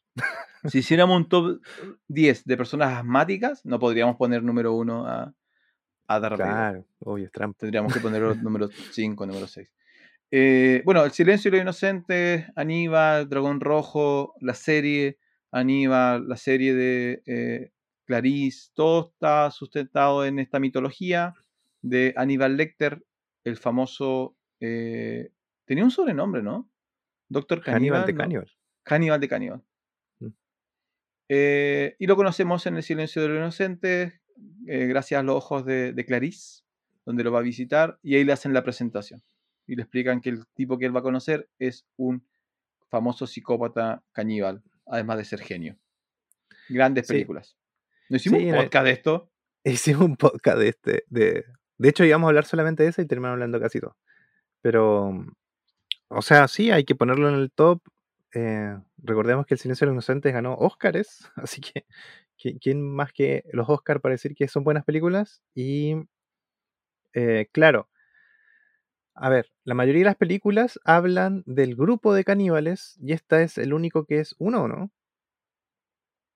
Sí, pues en todas son un grupo. Y esta es la única en la El que único un individual. solo sí. Y que tampoco come tanto. No, no, es como. No, en realidad, es que en realidad no come. Creo que, creo que hasta podríamos mencionar las menciones que hace de. Se come al tipo de la orquesta, ¿te acuerdas? Con Sí. Chianti. Pero No. sin cámara. O sea, no en cámara. Sabemos que come. Ah, pero se, se come la nariz de alguien o el labio de alguien, ¿no? Sí, en, en, en Aníbal hace que el. Que el Pero lo escupe, ¿no? Al final nunca lo vemos en cámara comer. se come- No, ¿viste? Es como bien. Pero está la idea. Ahora, de Sí. nuevo, este, este es uno de los casos donde, donde se usa el canibalismo para expresar la violencia a su máxima expresión. Es como están escribiendo un personaje y tú dices, ya, ¿qué cosa puede hacer al personaje llevarlo al extremo de lo, de lo violento, de lo psicópata, de lo sociópata? Canibalismo. Ay, le, le colocan un poco de canibalismo. Lo singular de la historia de esto es que al final igual te cae bien Hannibal. Claro, sí. Y ese es un Como juego súper interesante. Claro, es así como igual, igual hay gente con la camiseta de Hannibal, con los Funko de Hannibal, con tatuajes que hacen referencia a Hannibal. Y tú dices, pero si es un caníbal. Sí, es un villano. Pero no, pero es inteligente y me gusta. Me cae Es carismático. Realmente Stephen Hawking, o sea, Stephen Hawking, Anthony Hopkins lo hace, lo hace súper, súper bien. Ahora, el, en el último libro de la saga, que es eh, Hannibal Rising, cuentan la historia de él y ahí te, te dan a entender que el- el- la gota que rebasó el vaso y le quebró la mente a Hannibal es haberse comido a parte de su hermana. Claro. Terrible spoiler. Pero sí, em, se comió las mejillas. Asumimos que ya vieron el, el podcast de... Es la peor película, por cierto. Además es la peor película. Pero está ambientada en un país de posguerra, por lo tanto lo que le pasó es eh, real. Eso ha, ha sucedido. Entonces no es ficción. Mm. Ahora eso lo usan como el catalizador para transformar a Hannibal en lo que es y a partir de ahí suceden las otras películas. Así es. Muy bien, vamos ya al número 3 de este top 10 de películas de caníbales Don Francisco.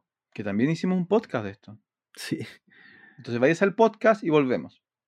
muy lo bien. esperamos acá. Bienvenidos. de Texas, de Texas Chainsaw Massacre de 1974, dirigida por Toby Hooper y eh, una de las originales películas de eh, caníbales, cazadores, mutantes o seres extraños de terror, eh, que dio nacimiento a otras como El Giro Equivocado. Esta es una de las originales. ¿Cierto? Un grupo, la típica historia, un grupo de jóvenes tocan la puerta que no tenían que haber tocado y se cruzan con una familia de caníbales asesinos. Sí, que no sabemos que, que son caníbales hasta me- promediada la película, ¿no? O sea, en el fondo es más, a ver. Porque de nuevo, ellos se sientan a la mesa a comer, nos damos cuenta que es carne humana la que comen, y eso nos da un poquito de terror, pero en realidad el terror está dado por otras cosas antes, ¿o no? Hay, por eso, yo, estas películas que son tan antiguas, a mí, me gustaría la capacidad de volverlas a, ver desde cero. Porque, claro, cuando ya sabes, has visto otras y sabes lo que te vas a encontrar, la, la película te da pistas, ¿no? Hay, sus- la ambientación es en un estado ganadero, entonces hay constantes referencias a mataderos, a carne, a sangre. El, el primer acto de violencia, eh, que, donde aparece Leatherface, Leatherface está vestido como un carnicero. Entonces, pues tú en- entiendes esa referencia, ¿no? Entiendes lo que, a lo que iban construyendo. Claro, los cuelgan en un gancho. Los cuelgan como ganado, carne. Entonces, claro, eh, pero, pero en la práctica no te muestran que son caníbales, no te lo dicen, de hecho, hasta la escena del- de la escena familiar, que es como eh, muy violenta en ese sentido. Sí, y mm, El abuelito esta chupadeo. película, sí, bueno, en el podcast esa vez, pero esta película dicen que convirtió a varios directores famosos en vegetarianos después de verla. Bueno, lo conversamos en el podcast, la película es famosa porque, porque eh, en esa época muchas regulaciones respecto al uso de ciertas cosas no estaba todavía establecido, entonces lo- hay muchos huesos que se ven, que son huesos que ellos encontraron en la carretera, hay animales muertos, que son verdaderos animales muertos, que ellos encontraron en la carretera de Texas y que lo usaron para la película. Eh, eso significa que el olor de- en, en- en el set era real, el calor en el set era real, la incomodidad era real. Entonces, todo eso aportó a, a- a la película. Eso no- esa parte ya no se podría hacer hoy día. Ya. O sea, parece que sí se puede, po- porque, no a en ver, Poltergeist, Poltergeist, No en Estados ejemplo, Unidos. Poltergeist, la escena de, mm, del barro donde están em- embarrados y salen esqueletos, los esqueletos son de verdad, porque era, era mejor comprar esqueletos de verdad a, hacerlos en, Sí. en props ¿De qué año es Poltergeist? del 80, ¿no? Por eso, porque le van a perdonar a Jonathan, que igual que a veces a mí me pasa a mí, todavía creemos que estamos en los 2000. Y estamos en los 2020, señor Jonathan. Ya hace 40 años que fue eso lo que está contando. Sí, Ya bueno, estamos, estamos viejos. veremos, veremos. Estamos viejos, estamos viejos. Pasemos al número 2, don Francisco, ya. Vamos rápido, está apurado. ¿Alguien, rápido. alguien lo están llamando para almorzar. Eh, ya, esta ¿es, es una buena película. ¿La categori- categorizarías como una buena película? Yo creo, a ver, yo creo que sí, me, me causó muchas cosas esta película. Ah, por esa línea, Sí, por el lado más artístico. Estamos hablando de Holocausto Caníbal del 80, ¿no? 1980. 1980, sí. Italiana. No sé si completamente italiana, pero principalmente italiana. Es famosa porque eh, es una de las más grandes representaciones de... eh, en ese tiempo no se llamaba así, pero es eh, filmaje encontrado, ¿no? Found footage, teóricamente. Sí, pero ¿sabes qué? Ahora, primero, a ver, cuando hablamos de hacer este episodio, yo hablé de Holocausto Caníbal y yo tenía la sensación de que la había visto cuando chico, pero no la vi. Vi No. otra película y sabes que no la he encontrado todavía. Porque hay una escena de la película que yo vi que pensé que era Holocausto Caníbal, una escena donde, según lo que yo recuerdo, ellos van, se encuentran con la tribu caníbal, los fuerzan a hacer algo y ellos habían dejado de ser caníbales y vuelven a ser caníbales por estas personas que se introducen de nuevo el tema. Y resulta que los matan y hay uno lo, ponen en una mesa, le ponen la cabeza como así y le pasan un cuchillo y le cortan la parte de arriba de los sesos y se comen los sesos. Y esa escena la tengo marcada en mi cabeza, pero no logro encontrar qué película es. Bueno, si alguien sabe de qué película, porque igual me suena, pero si alguien sabe eh, de qué película está hablando Jonathan, por favor avísenos, inscríbanos al correo jonathan.barriga arroba eh, Bueno, van a escribir, van a escribir. y em, Funcionespecial.podcast.gmail.com ya, bueno, esta película, esta película es, eh, a ver, trata sobre un grupo de documentalistas que están filmando una tribu y quedan atrapados eh, en la violencia de la tribu, pero también luego se- es como este discurso de cuánta violencia es traída por los tipos y en realidad de nuevo juega con esta idea de, de la, de la relación entre lo, lo- los entre comillas, los civilizados y los no civilizados y este tipo de cosas. La gracia que tenía la película era que dependiendo de dónde tú la empezaras a ver, eh, si la pillabas de sorpresa o si alguien, cómo te la explicara, tú podrías haber creído que lo que estabas viendo era 100% real y que realmente estabas viendo a un equipo de documentalistas documentar algo que realmente sucedió. Porque así de bien está hecha, así de bien está ambientada. Eh, pero no es así, no es real. Pero sí tiene elementos, por ejemplo, de hay escenas donde matan animales y esos animales de verdad los están matando. Claro, sí. Cuando están desangrando ciertos animales, eso es sangre real sacada de reales animales. Entonces, está esta mezcla entre lo real y lo ficticio que en su momento generó la impresión de que esto era muy, muy, muy verdadero y la película fue prohibida casi como si fuera una película snuff en muchos países, incluyendo Chile, durante mucho tiempo. Y eso generó la leyenda de lo que era el, holocausto caníbal y hubo un tiempo donde se, e- era casi como un tesoro tener una copia pirata copiada mil veces de holocausto en VHS.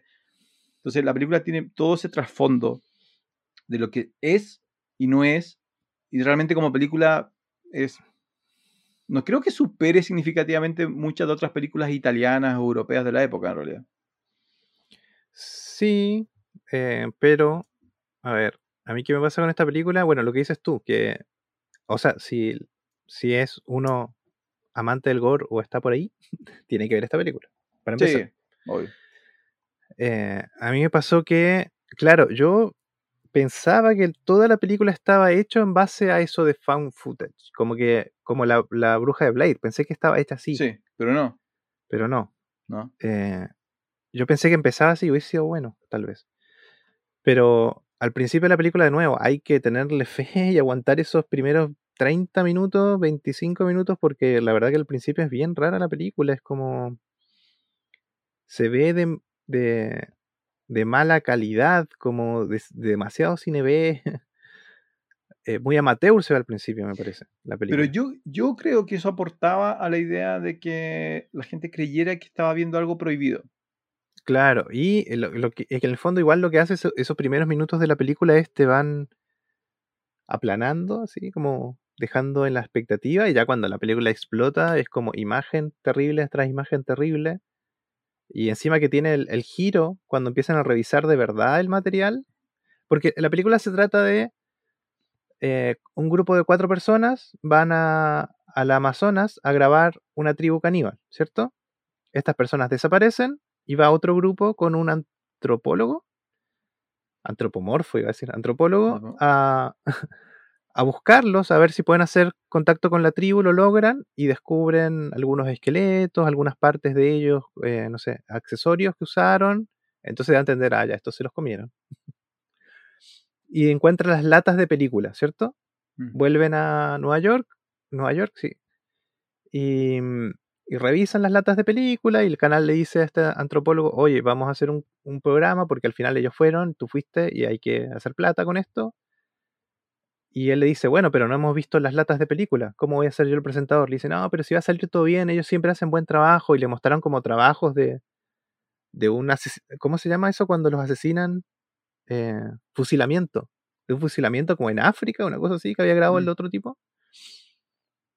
Y, y ya, pues empiezan a revisar el material y ahí hay un giro gigante en la película. A mí me gusta esa parte, me gusta el giro y lo que te plantea. En el fondo, claro, uno ve las imágenes editadas, pero ¿qué hicieron ellos para conseguir esas imágenes? ¿Cierto? Entonces al principio Claro. sientes pena por ellos y después dices, malditos, se lo merecían. Claro, descubres que, que en el fondo. Bueno, hemos hablado de esto en otros capítulos, ¿no? De qué es lo que realmente sucede detrás de una imagen X. Así como cuando uno ve violencia o pobreza o ciertas cosas y después tú dices, no, esto fue una- un- estos cinco segundos fueron preparados durante 15 minutos, media hora. Y te da ese giro, ¿no? Entonces, claro, esta idea de. Muy, de no, el, el- el infierno verde está basado en esta. Claro, de hecho, el programa que le dicen al antropólogo, oye, vamos a hacer un programa acerca de esto, se llama The Green Inferno. verde. Claro, de ahí viene el nombre de la película de, de Eli Sí. Roth. Eh, y entonces tocan mi- estas mismas temáticas, ¿no? Así como somos realmente nosotros los, los civilizados. eh, o cuánta violencia realmente cargamos dentro de nosotros y simplemente la tapamos con otras excusas y qué estamos dispuestos a hacer por, por lo que nosotros queremos, mientras este otro grupo es exactamente lo mismo, pero en otro contexto. O sea, ellos, ellos matan para comer, por ejemplo, por venganza. Nosotros matamos por dinero o por, por otra cosa. Entonces juegan con esas ideas. Pero la película es famosa principalmente porque, eh, en, nuevo, en el caso de algunos animales, muestra, muestra cómo matan animales grabados realmente. Y eh, a través de eso genera como esta ficción y esta leyenda de qué es lo que es el, el holocausto caníbal. Hoy día yo creo que 8 de 10 personas no, no, no le gustaría o no lo apreciaría o no lo terminaría de ver. O sea, ya O sea, pasó un 10 po- de pasó 10 un poquito. vegetarianos no la verían. Esto me, me recuerda mucho, no sé si tú viste las caras de la muerte, Los ROT, sí, unas VHS. que esta colección de rostros la VHS donde se Sí. supone que mostraban video real de muerte. y Prohibidas en 195 países. Esa. Exacto, igual después se demostraron que en muchos casos eran, eran cosas falsas, en otros casos verdaderos, pero también tenía como esa leyenda, ¿no? De ir caminando por, el- por la tienda de, de videos de VHS y decir, "Uy, ¿qué es eso? Leer la caja y que te salga así como, como dices tú, ¿no? Prohibido en 200 países. Aprovecha antes que la, llegue la policía a llevarse la copia y tú llegas a tu casa, lo ves y lo ves con esta carga de qué es lo que realmente quieres ver y qué es lo que quieres llegar a contar a tus Claro, haciendo así, así. Claro, así como que, oye, y llegás a contar o no, oye, vi esta película y sale, sale tal cosa. Ya sí, no- yo me no acuerdo existe. una que vi que mostraban cómo mataban una vaca en un matadero. y Habían le, unos le ponían la cara y la hacían así, se desangraba. Bueno, habían unos y- súper y raras. otra que era una chica bañándose y de fondo se veía una planta nuclear y de repente se levanta y tenía una sanguijuela del porte de un skate, así como pegada a la pierna. No, y habían unas que eran como operaciones. Sí, como te vamos a operaciones, mostrar una la, la autopsia de alguien que muere por cigarro. claro, una ejecución de, de alguien en una silla eléctrica también. Sí. Era como Dark Web. Era Claro, es lo que encuentras ahora en. YouTube y dice contenido sensible, y igual lo puedes ver. Es como eso, pero en No VHS, sé, antes no había internet, entonces. yo no veo eso en YouTube. Don Jonathan. Em, ya, ¿y cómo? ¿Quién estábamos? Ah, la película hay cosas que hace muy bien. Por ejemplo, la primera parte, que es donde llega el antropólogo a ver qué pasó con sus colegas, eh, te muestran cómo debería haber sido. po. Es como, oye, nos tienen miedo. Es como siempre con la diciendo cosas que van pasando, nos tienen miedo, no sabemos por qué. Voy a desnudar para que ellos vean que venimos como en paz. Y empieza como a haber un intercambio de cosas, no entendemos el idioma. Pero a mí algo que me gustó mucho es cuando ellos tienen el primer encuentro con la tribu. Hay uno de ellos que hace como una actuación. ¿Te diste cuenta? Como, ah, y se tira al piso y muestra como sangre. Y acá em, como que hace como así, terrible. Y remueve el piso y hay unos esqueletos. Y claro, y todo al principio dices, pucha, acá se los comieron, los tiraron ahí. Algo hicieron mal y se los comieron. Están ahí. Y después te das cuenta que no son ellos. los esqueletos que están ahí abajo son de los propios nativos. po. ¿Te Claro, no? sí, juega, juega con, o sea, juega con tus expectativas. Te, te- hace esa trampa de decir, allá, yo sé lo que voy, sé lo que voy a ver. Yo creo que eh, hace como un doble giro, ¿no? La película se llama Holocausto Caníbal, entonces tú ya sabes lo que quieres ver. Al principio te muestran eso, después te dicen que no, no era así, después te lo vuelven a, te vuelven a dar el doble giro. Y en el fondo igual te muestran lo que tú querías ver, pero no de la manera en que tú pensabas que, que era. Ahora ya, ya no funcionaría hoy día ya. Como que.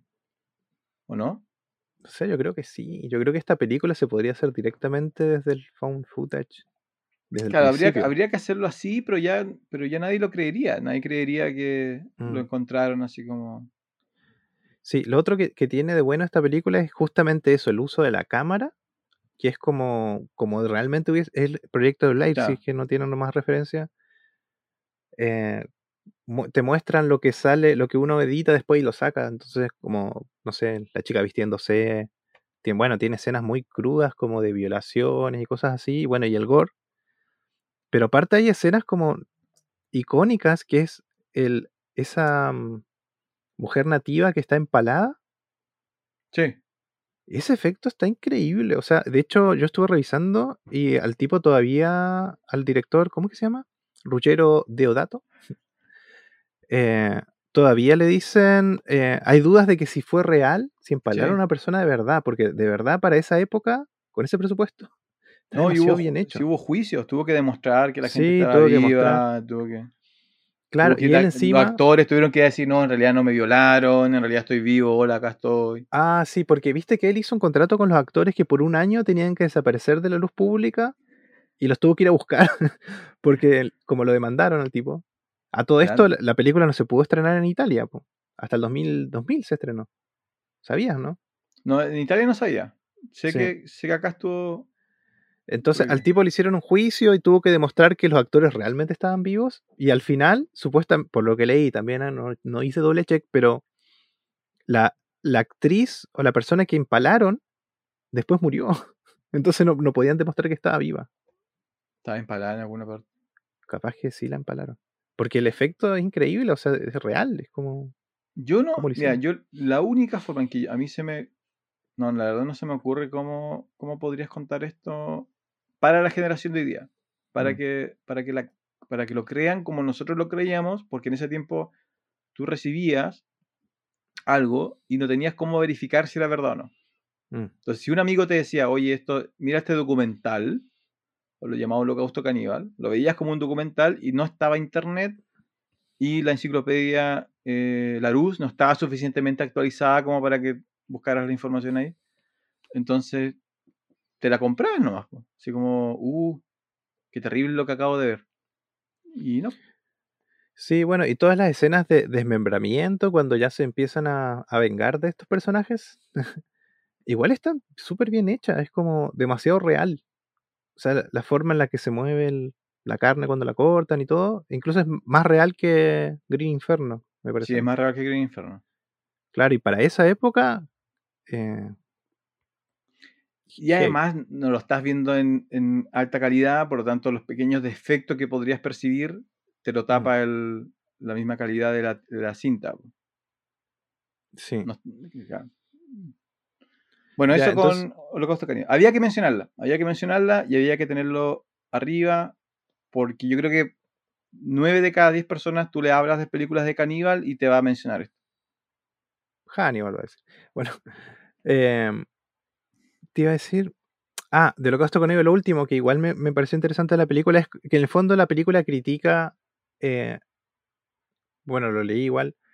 Que es una crítica a, a los medios. Es- que en los medios pueden torcer las cosas, ¿cachai? De hecho, no me acuerdo si una vez te mencioné, pero hace un año, dos años o tres años atrás, porque la cuarentena me, me tiene medio raro igual. No sé si te acuerdas que hubo en, en Europa problemas con la migración. Gente escapó de países en masa y trató de meterse a Alemania y los tuvieron que Sí. echar. Sí, sí, lo Ya, conversamos. mien- Mientras eso pasó, eh, descubrieron a una camarógrafa de un canal importante que le hacía zancadillas a las personas para que se caigan y poder grabarlas en el piso, ¿cachai? Obviamente a la tipa la echaron, pero ese tipo de cosas se hacen. O sea, hay gente que no tiene ética en lo que O está sea, haciendo, ¿cachai? La echaron porque, porque la pillaron. Claro, porque la pillaron. Porque...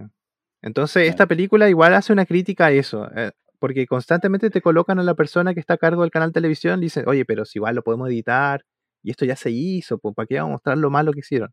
Y el otro dice, ¿en serio? Mira, hay, hay cosas que ni siquiera el editor quiso mostrarte porque es terrible. Y le muestran a él y parece que es el dueño del canal de televisión y al final el dueño del canal de televisión se va y dice, no sé, ¿tú la viste en inglés? Eh, es que no, no, no, no. Yo la vi en español de España, maldición. Ah, no, Entonces, no, no, cuan- lo vi así, lo vi como en, en- sí. ¿Por qué? Porque cuando él se levanta después de la proyección, de la última proyección que le hacen y agarra el teléfono, y en español no dicen qué dice. Pero No, se da a entender como que dicen, oye, no, no lo vamos a hacer, corten. Destruyenla. No, si la ide- la- el, el mito cierra porque él teóricamente da la orden de destruirla. Destruir el material, ¿cierto? Claro, entonces se supone que lo que tú estás viendo es algo que más prohibido todavía. Ah, ya. Sí, sí, sí. Ya, bueno, eso, eso holocausto caníbal, que. Pucha, sí, si la persona es sensible, no la vea porque la va a pasar mal. Y, y hay que tener un poco de tabúes abajo para poder verla, yo creo que bueno. Porque igual hay escenas muy heavy. ¿O no? Sí, sí. Ya, muy bien. Y ahora vamos por el número uno de este top 10 de películas de caníbales.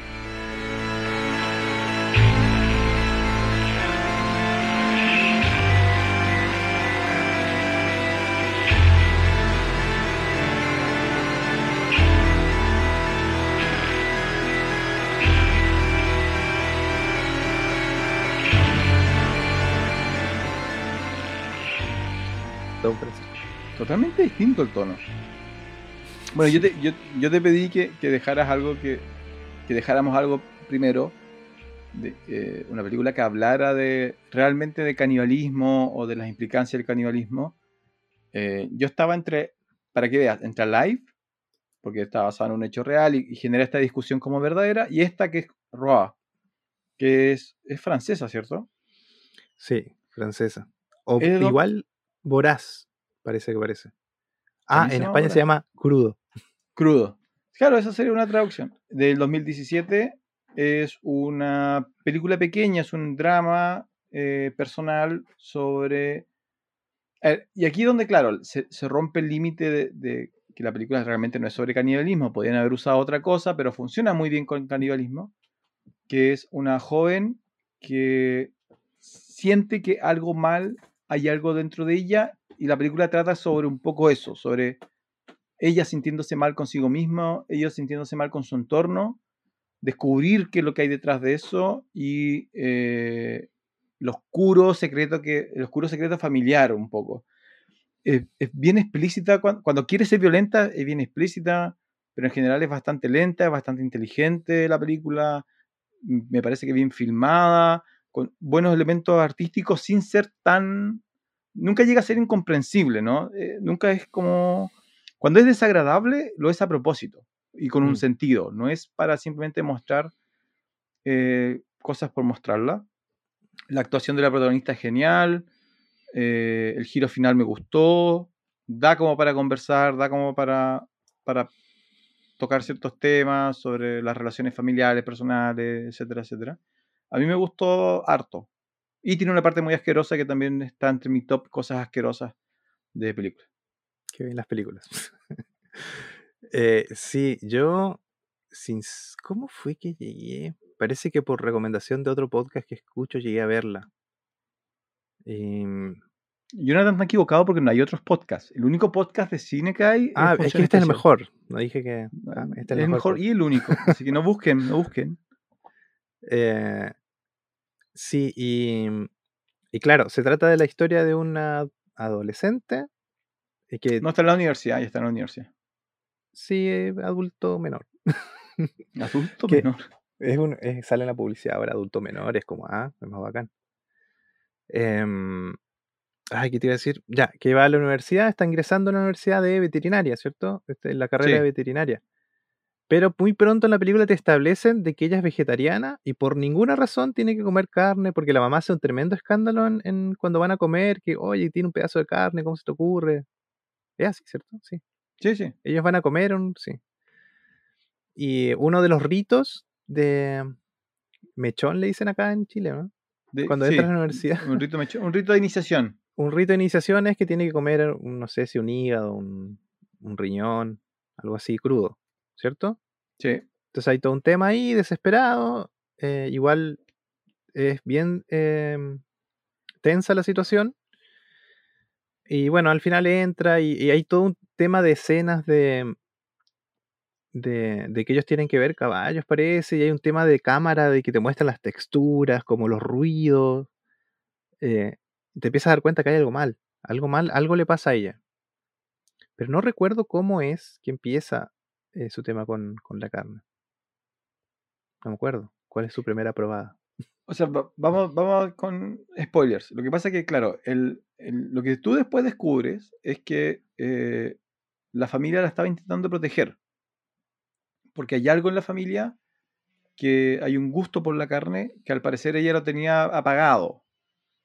Ahora, lo que no, lo que no eh, la película explica realmente si esto era ma- mantenible en el tiempo, si alguna vez ella realmente iba a tener que em- empezar a consumir carne o no.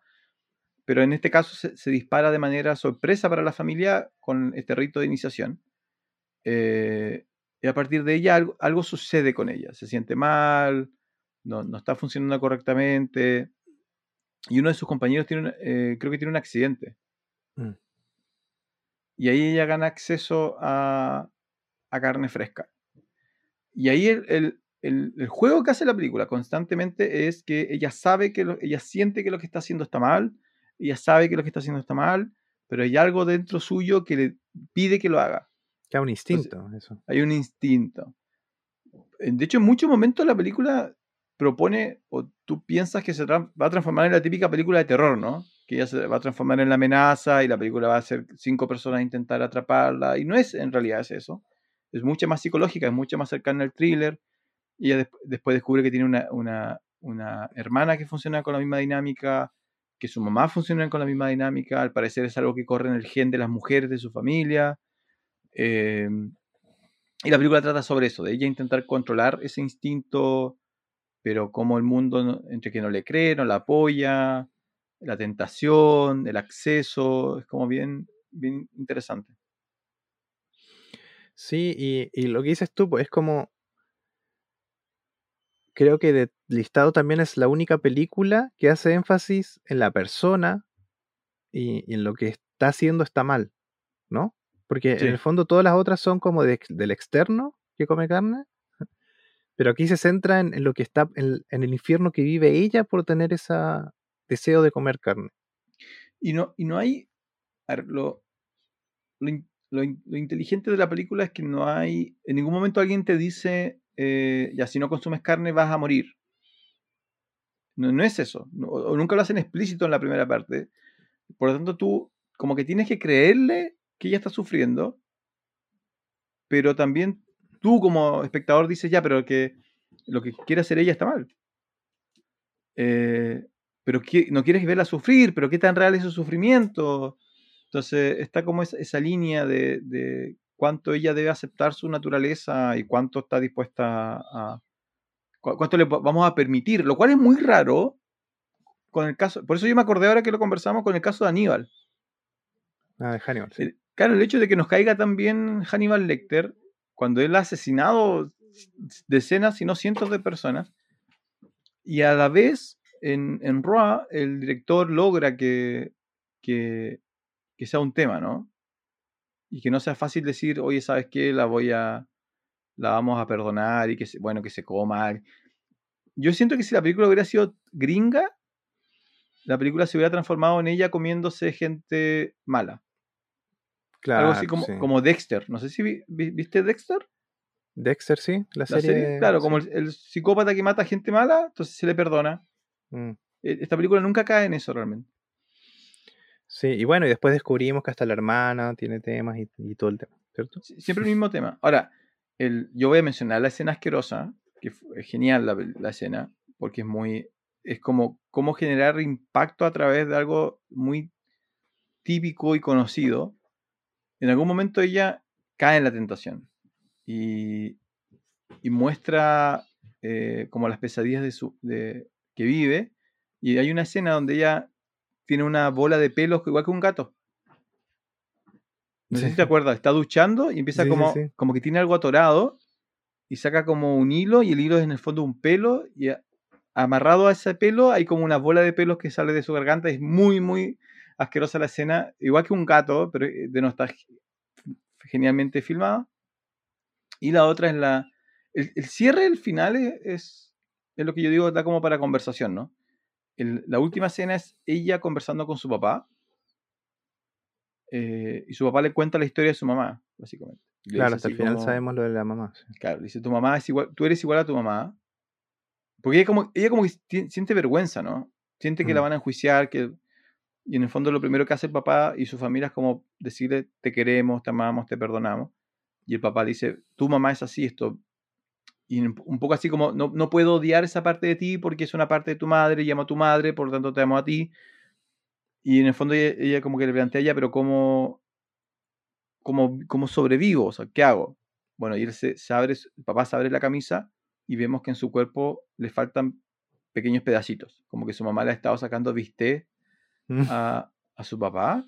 Y él le dice así como, eh, lo lograrás, o sea, vas a poder sobrevivir. Y la película termina. Y Con en un realidad mensaje esperanzador. Pero tú nunca sabes lo que, lo, que, lo que va a pasar y en realidad te deja metido sobre cuál es el mensaje real de la película también. O aquí, Sí. aquí- hay un mensaje como de aceptación y, y de, y de familia y de amor, pero también hay la característica es negativa también. Entonces lo podríamos traspasar a enfermedades, ¿no? ¿Qué pasa cuando una persona, su- cuando su cuerpo lo traiciona? Cuando, cuando hay algo malo en tu salud, por ejemplo, mental o física, pero ese mal proviene de tu cuerpo. Y un poco la película te puede estar diciendo, no, pero lo vas a lograr, o se puede lograr, o, o simplemente necesitas encontrar a alguien que te apoye. Hay, hay varias lecturas a, a, a, a Roa, en realidad. Sí. Sí, la verdad que muy recomendable de ver eh, Ro del 2000... 17. Lo perdí. 2017. Muy bien.